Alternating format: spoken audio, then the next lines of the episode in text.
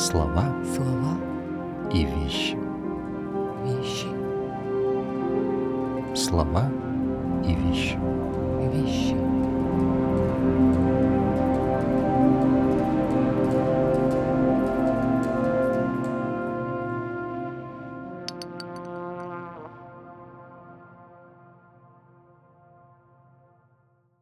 Признайтесь чистосердечно, что бы вы выбрали? Кем вы хотите быть? Томацоус Кокотити или Дюдю? Выбрать непросто. Но давайте попробуем это сделать. Тема нашей сегодняшней встречи — выбор.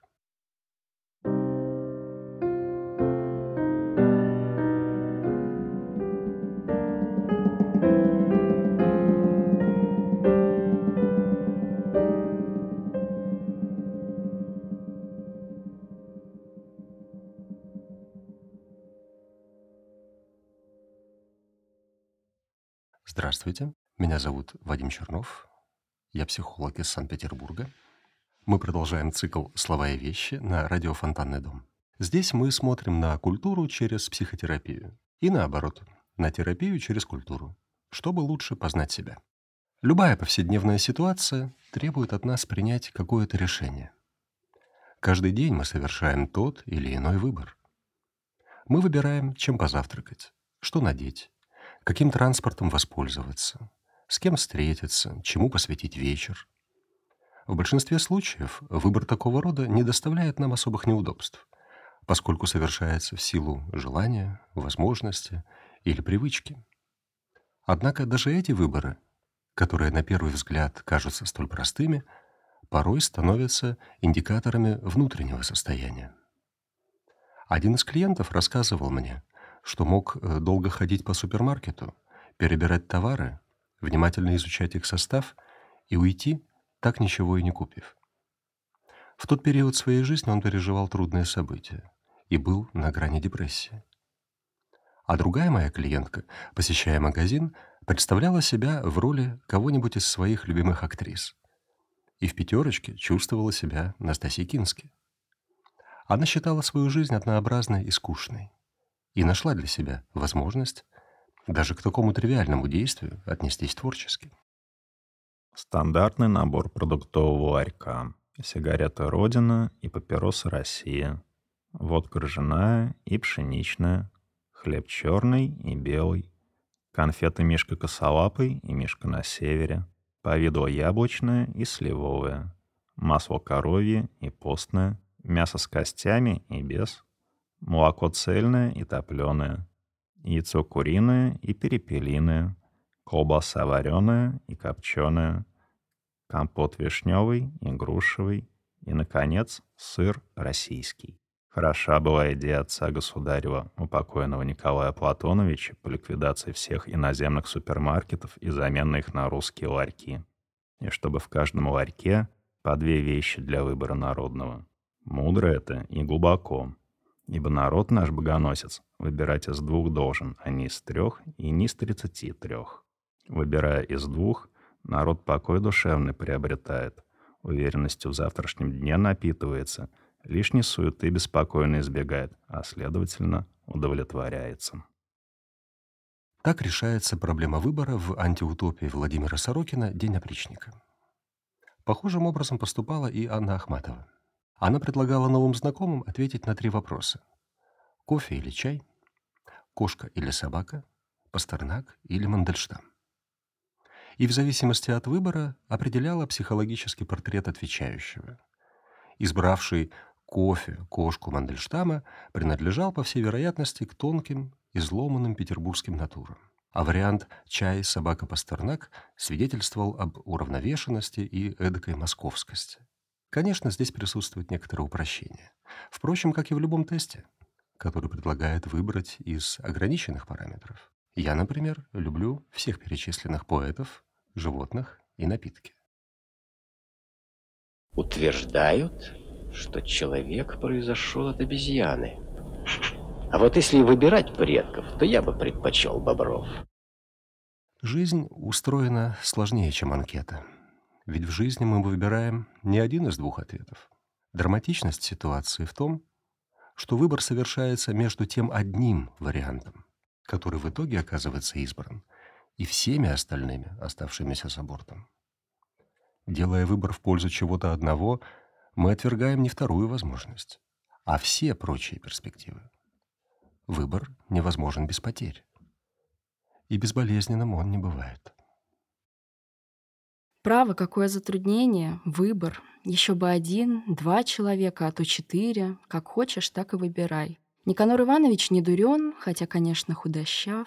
Иван Кузьмич тоже не дурен. Да если сказать правду, Иван Павлович тоже, хоть и толст, а ведь очень видный мужчина. Прошу покорно, как тут быть? Балтазар Балтазарович опять мужчина с достоинствами. Уж как трудно решиться, так просто рассказать нельзя, как трудно. Если бы губы Никанора Ивановича, да приставить к носу Ивана Кузьмича, да взять сколько-нибудь развязности, какая у Балтазара Балтазарыча, да, пожалуй, прибавить к этому еще дородности Ивана Павловича, я бы тогда тотчас же решилась. А теперь поди подумай. Просто голова даже стала болеть. Я думаю, лучше всего кинуть жребий, положиться во всем на волю Божию. Кто выкинется, тот и муж. Напишу их всех на бумажках, сверну в трубочки, да пусть будет, что будет. Это говорит Агафья Тихоновна из гоголевской комедии «Женитьба». Насколько мучителен для нее этот выбор?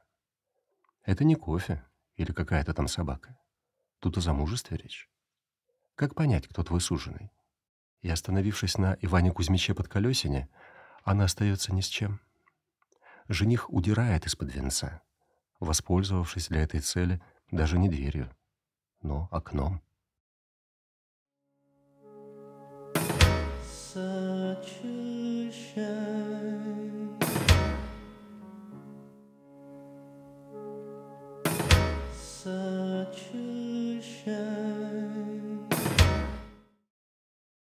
А почему бы и не жребий?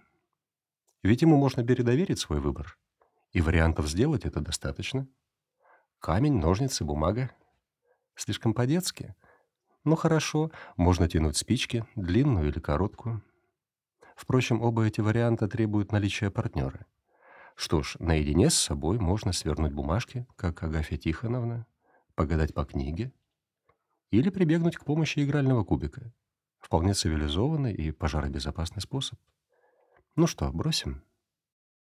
В течение первого месяца жребий не особенно влиял на мою жизнь.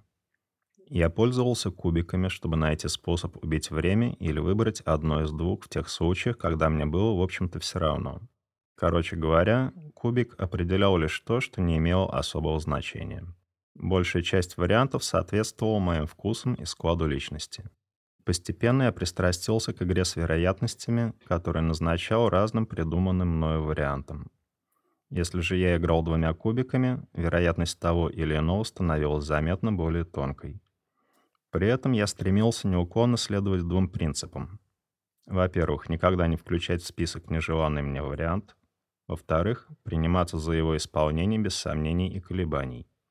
Если решил подчинить свою жизнь жребию, то секрет успеха в том, что покорной марионеткой плясать на ниточках, за которые он дергает. Секрет успеха, о котором здесь говорится, открыл для себя главный герой романа «Дайсман» или «Человек жребия», которого зовут так же, как и автора – Люк Райнхард. Люк живет на Манхэттене. Он любящий муж, отец двоих детей, психиатр и психоаналитик. Все вроде бы хорошо. Только накануне своего 32-летия он вдруг обнаруживает, что хочет убить себя. И еще несколько человек. В попытке справиться с неврозом Люк открывает для себя новый способ принимать решения – бросать игральный кубик, по-английски «дайс» и постепенно эволюционирует в Дайсмана, человека жребия, для которого не существует добро и зло, желания других и нормы общества. Его волей становится случай. Его поступки определяет кубик. Тем самым Люк весьма своеобразно решает проблему ответственности, ведь бремя выбора он перекладывает на жребий. Еще раз проверьте люк,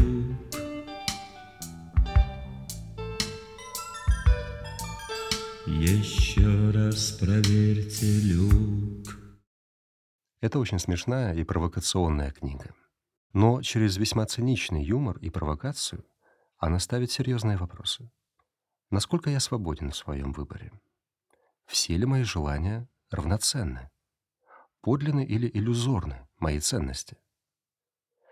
Говоря об этом, я думаю, какую роль в процессе выбора играет случай. И если порой выбор кажется столь трудным, то не довериться ли случайности? Мы ежедневно встаем перед тем или иным выбором, который может определить всю дальнейшую жизнь, хотя и не отдаем себе в этом отчета. Никогда на самом деле не знаем, от какой случайности все зависит. Среди каких людей мы окажемся, какую карьеру сделаем, чем в жизни будем заниматься. В эмоциональной сфере свободы гораздо больше. Но в общественной мы очень сильно зависим от случайности. Мы делаем, что делаем, потому что мы такие, какие есть. У нас эти, а не другие гены. Обо всем этом я думал, работая над случаем. Случай. Так называется фильм польского кинорежиссера Кшиштова Кислевского. Случай — это и одноименный литературный сценарий, его же авторства, фрагмент которого вы только что услышали. Повествование на экране и в киноповести устроено так. Сначала мы знакомимся с главным героем. Это студент-медик по имени Виток. На фоне смерти отца он находится в кризисе, отчисляется из института и решает куда-нибудь уехать без видимой цели. Зритель оказывается в точке, где Виток спешит на вокзал. Поезд уже отходит. Герой бежит по перрону, в толчее кого-то задевает, рассыпаются монеты — Однако он успевает запрыгнуть в последний вагон. В купе заводит разговор с попутчиком, выходит вместе с ним, какое-то время живет у него. Тот знакомит его со своим кругом, который в том числе входит человек из спецслужб. Виток получает предложение сотрудничать с властью и становится ответственным работником. Но вдруг на экране снова возникает та же сцена, где герой бежит по перрону. Звенят монеты. Поезд отходит, и Витоку не удается догнать его. В попыхах он сбивает с ног носильщика, и тот отводит героя в полицию. В участке Виток знакомится с людьми из диссидентского подполья и начинает сотрудничать с ними.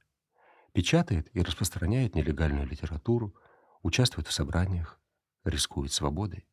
Затем мы снова видим уже знакомую нам сцену. Вокзал, перрон, бегущий Виток. Поезд уходит. Виток провожает его взглядом. Он решает никуда не ехать. Остается в городе, восстанавливается в ВУЗе и делает блестящую карьеру преподавателя и врача. Будучи видным специалистом, он отправляется на медицинский конгресс в Париж. Его самолет терпит крушение.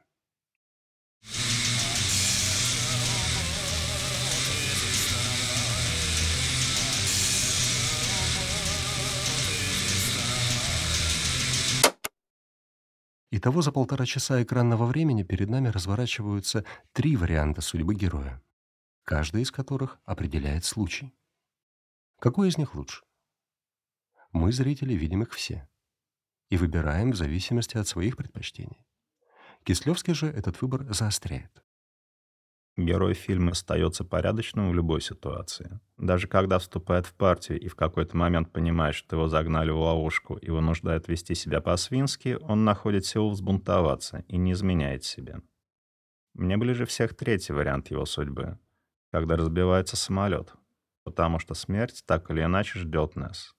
Неважно, случится это в самолете или в постели. Я полагаю, что случаем мы называем то, что не осознаем как выбор. Согласно Сартру, мы выбираем вообще все. А если считаем иначе, то занимаемся самообманом. Сартр считал, что человек обречен на свободу. А в чем еще проявляется свобода, если невозможности выбирать то, каким человеком я хочу быть? Я вижу психотерапевтическую сессию как упражнение в выборе. Человек ведь выбирает, приходить ему на сеанс или отменить встречу. А придя, он выбирает, о чем хочет сегодня поговорить. И в том, какое направление примет наша беседа, у клиента тоже всегда есть выбор. Своими вопросами я лишь направляю. Ну, например, что из того, о чем вы сейчас рассказываете, кажется вам наиболее важным? Что в связи с этим вам хотелось бы получить от нашей встречи? И если речь идет о принятии какого-то важного решения в жизни клиента, могу спросить, если бы вам нужно было принять его прямо сейчас, какой выбор вы бы сделали? Практика показывает, что внутри у человека это решение есть практически всегда. И если оно есть, но на него трудно решиться, я могу уточнить. Интересно, что мешает вам принять это решение? Путем приращения своих выборов, осознания отказов от выборов, мы создаем себя. По сути, любой выбор заставляет нас отвечать на вопрос «Кто я?». Неужели ты не понимаешь, какая это нелепость — разыгрывать из себя странствующего рыцаря? Ян считает, что ты сошел с ума, честное слово. Можешь ты назвать хоть одну разумную причину, оправдывающую такой поступок? Чтобы совершать доблестные подвиги, рыцари странствуют. По-моему, за всю жизнь я не совершил ни одного положительного поступка и уж наверняка не сворачивал с дороги поисках возможности совершить такой поступок. В этом же случае мне предложили нечто наиболее неприятное, нечто такое, что американцы называют находящимся за пределами долга. Нечто требующее от офицера и джентльмена непривычного поведения. Нечто, над чем в клубе Белми от души посмеются. Конечно, Вирджиния выносливая женщина. Она выжила бы, несмотря ни на что. Я вовсе не собираюсь как-нибудь изменить ее своим поступком. Но видишь ли, Кирсти, в данном случае принимается во внимание другая жизнь. Какой, по-твоему, будет жизнь у ребенка, родившегося нежеланным в 44 году? Это абсолютно не твое дело. Оно стало моим после того, как мне предложили его. Дорогой Гай, Мир переполнен нежеланными детьми. Половина населения Европы не имеет крыши над головой, беженцы, военнопленные. Одним таким ребенком больше или одним меньше. Какое это имеет значение для всего горя в целом?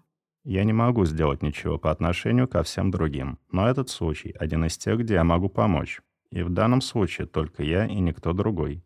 Я был для Вирджинии последней надеждой, поэтому я не могу поступить иначе. Неужели ты не понимаешь этого, Кирсти? Конечно, не понимаю. Ян совершенно прав. Ты рехнулся. Попытка объяснить ей ни к чему не привела, подумал Гай. Правильно кто-то сказал, что все расхождения во мнениях — это теологические расхождения. Так подытоживает этот диалог Гай Краучбек, герой романа Ивлина Во «Офицеры и джентльмены». Эта книга рассказывает о жизни молодых британских аристократов накануне и во время Второй мировой войны. В этом эпизоде речь идет о том, что Вирджиния, бывшая жена Гая, после тщетных попыток более выгодно устроить свою жизнь, возвращается к Гаю, будучи беременной, и, естественно, не от него. Don't you know your life? It's sad.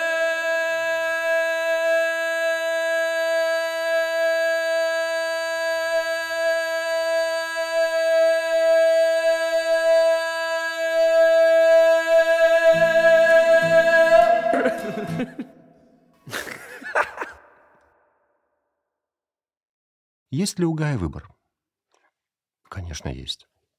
Так считают и его друзья, и Йен и Кирсти. Почему тогда он выбирает наименее приятный для себя и понятный для других вариант?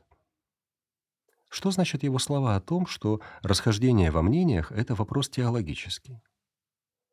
Американский психолог Ролла Мэй формулировал это похожим образом. Он говорил, что любая психологическая проблема — это проблема нравственная. Кстати, до того, как открыть практику, Ролла Мэй был священником и богословом. Я тоже считаю, что проблема выбора невозможна без ответа на вопрос, что такое человек и что значит быть им. Tell me if you can, what makes a man a man?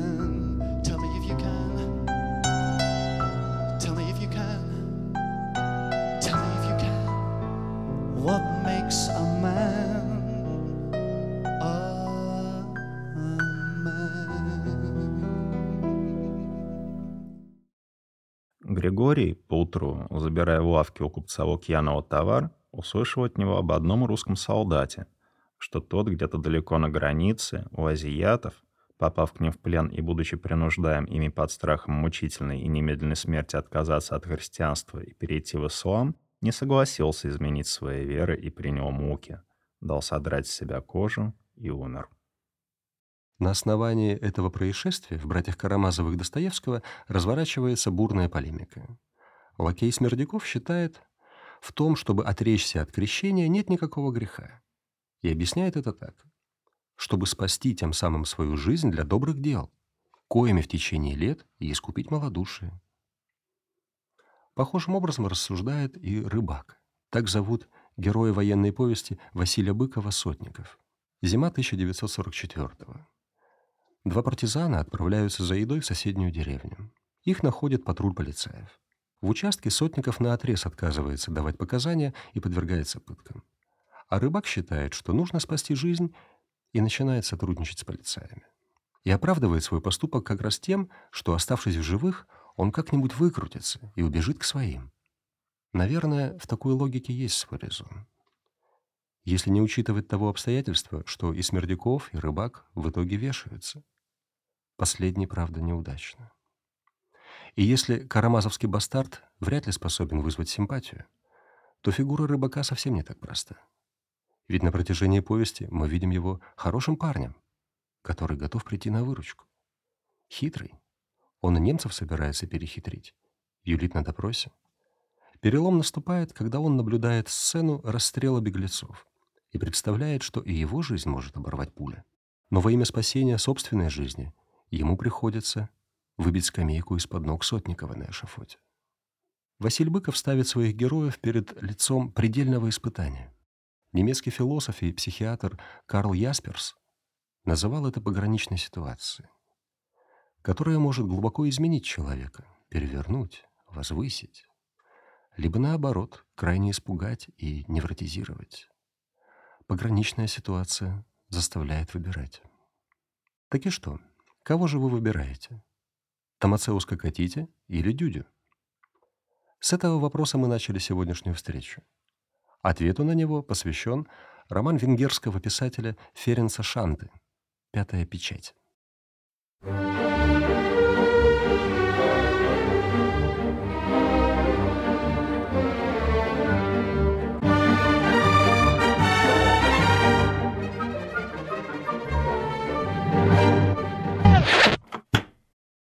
8 1944 -го.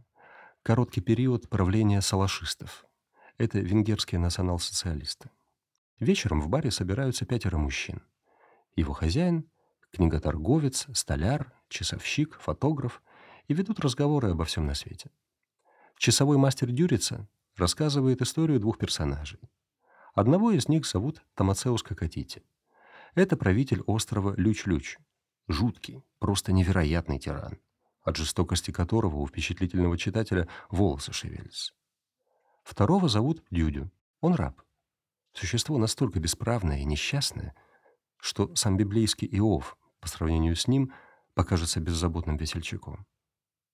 Мастер Дюрица не жалеет красок, описывая жестокость одного и страдания другого. Дюдю прожил так всю жизнь, и за все эти годы до самой могилы, которая ждала его в желудке холеной пантеры, познал одно единственное утешение. Он говорил себе, «На мою долю выпала самая несчастная участь. Я жалкий раб, отданный на произвол хозяевам. Меня могут мучить, унижать, могут выколоть мне глаза, отнять детей, убить жену, бросить самого на растерзание диким зверям. Что остается мне взамен? Только одно — сознание, что не я причинял страдания другим, а со мной дурно поступали другие. Дюдю утешается тем, что страдания не дали ему стать негодяем. Но дело в том, что и Томацеус Кокотити лютовал не от того, что был таким уж нелюдем. Томацеус Кокотити не испытывал ни малейших угрызений совести, ибо следовал моральным заповедям своего времени. Он вырос в такой обстановке и видел вокруг как раз то, что позднее стал делать и сам, а потому все это считал естественным. Да ему и в голову не приходило задуматься, правильно ли он поступает. Все, что он содеял, относилось к числу неотъемлемых прав. Так он и прожил свою жизнь с чувством полного удовлетворения, душевного покоя, окруженный любовью близких и уважением друзей. И вот Дюрица предлагает своим друзьям игру, в которой он будет кем-то вроде Бога, во власти которого лишить их жизни и тотчас затем воскресить. Но воскресая, говорит он, ты станешь тем, кого выберешь сейчас, еще при жизни. Так что взвесь все. В полном согласии с твоей честью, совестью, человечностью сделанными по разному поводу высказываниями и со всем прочим. Теперь отвечай. Кем ты хочешь воскреснуть? Тираном или рабом? Каждый из героев получает возможность ответить на этот вопрос. Только не за разговором в баре, а на деле. На следующий день герои Ференса Шанты, сами того не желая, окажутся в ситуации, похожей на ту, что описал Василий Быков. Вот так. Начали с выбора продуктов и женихов, а заканчиваем за упокой. Но в каком-то смысле это один и тот же процесс. В прошлой программе я приводил в пример притчу о капле воды, в которой содержится весь океан. Так и здесь. В отражении одного проступка, одного выбора можно увидеть всю жизнь. Ведь, как писал Кастанеда, в мире, где за каждым охотится смерть, не может быть маленьких или больших решений. Здесь есть лишь решения, которые мы принимаем перед лицом своей неминуемой смерти. На этом завершим. Я желаю вам выбирать в согласии с собой. До встречи. Где за каждым охотится смерть, не может быть маленьких или больших решений. Здесь есть лишь решения, которые мы принимаем перед лицом своей неминуемой